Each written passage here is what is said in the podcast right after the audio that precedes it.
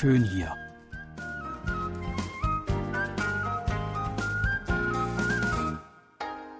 Ausflugstipps für Korea mit Jan Dirks.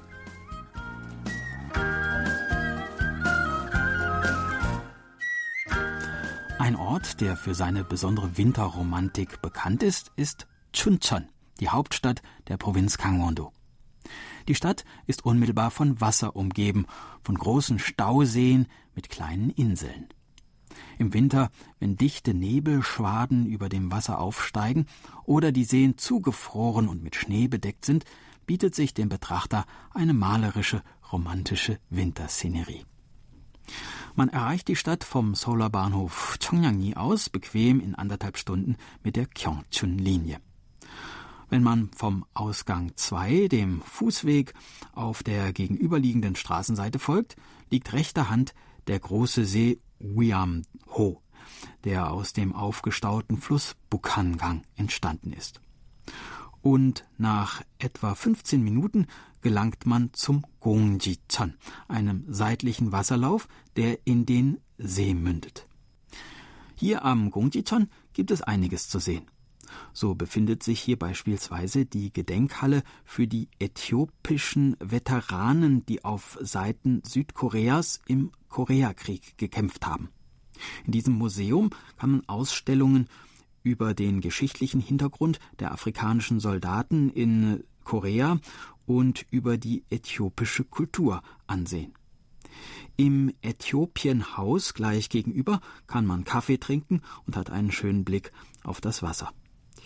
1968 schenkte der äthiopische König dem Leiter des Äthiopischen Museums aus Dankbarkeit eine Ladung Kaffeebohnen, und so begann an diesem Ort die Geschichte des Bohnenkaffees in Korea. Nebenan liegt ein Skulpturenpark mit Figuren, die mit dem berühmten Schriftsteller Kim Yoo-jong in Verbindung stehen, der hier in Chuncheon geboren wurde und in den 1930er Jahren so berühmte, oft humorvolle Werke wie die Geschichten Kamelienblüten, Frühling, ach Frühling oder Das goldene Bohnenfeld geschrieben hat. Überquert man die Brücke über den Wasserlauf, kann man auf der anderen Seite einer weiteren literarischen Persönlichkeit begegnen nämlich Yue Su, einem der meistgelesenen Autoren Südkoreas, der neben seinen Auftritten im Fernsehen und im Internet vor allem auch für seinen Roman Hwangum Pinel, die Goldwaage aus dem Jahr 1997 bekannt ist. Dieser Roman spielt genau hier am See Wiamho und handelt von einem armen Jungen, der von einem Angler eine Lebensperspektive vermittelt bekommt. Ein kleiner Themenpark hier am Ufer mit Bildern, Gedichten und Texten vermittelt das Werk des Autors Iwesu und sorgt für manch geistige Anregung. Mittagszeit. Was essen wir? Tja, wer sich in Korea ein wenig auskennt, wird es wissen. Chuncheon ist berühmt für Takgalbi. Hühnchenfleisch mit geschnittenem Kohl, Süßkartoffeln, Dog, also Reiskuchen und Frühlingszwiebeln in scharfer roter Soße, normalerweise in einer großen Eisenpfanne in der Mitte des Tisches serviert. An Takgalbi-Restaurants herrscht hier in Chuncheon wahrlich kein Mangel.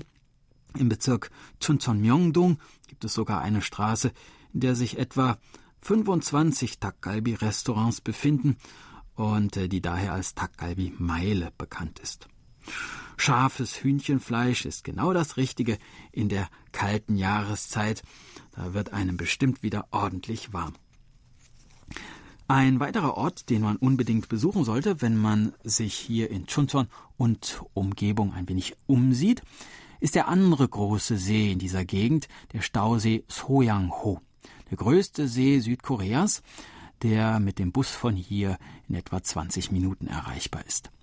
Der See ist weitläufig und es lohnt sich, hier ein wenig mit dem Ausflugsschiff herumzufahren, um vom Wasser aus einen Blick auf die verschneiten Berge ringsum und auf die aufsteigenden Nebelschwaden über dem Wasser zu haben. Vom Fähranleger gibt es einen Pfad, der ein wenig in die Berge hinaufführt. Nach rund 30 Minuten Fußweg erreicht man den malerisch gelegenen Tempel Chongpyong-sa, der im Jahr 973 erbaut wurde. Ganz in der Nähe des Tempels befindet sich der Gusong-Wasserfall, der für sein klares Wasser bekannt ist, aber vor allem auch dafür, dass er, wie sein Name sagt, je nach Laune neun verschiedene Töne von sich geben soll. Im Winter kann man die bizarren Eisformationen des gefrorenen Wasserfalls bestaunen. Geht man vom Wasserfall noch ein Stückchen weiter, passiert man das Tor Mun, dessen Name auf die buddhistische Vorstellung vom ewigen Rad von Tod und Wiedergeburt hinweist. Von hier aus hat man einen wunderschönen Blick auf die schneebedeckten Dächer des Bergtempels. Ja, das war unser Ausflugstipp für heute. In einer Woche starten wir die nächste Tour und würden uns freuen, wenn Sie auch dann wieder mitkommen. Tschüss und bis dann, sagt Jan Dirks.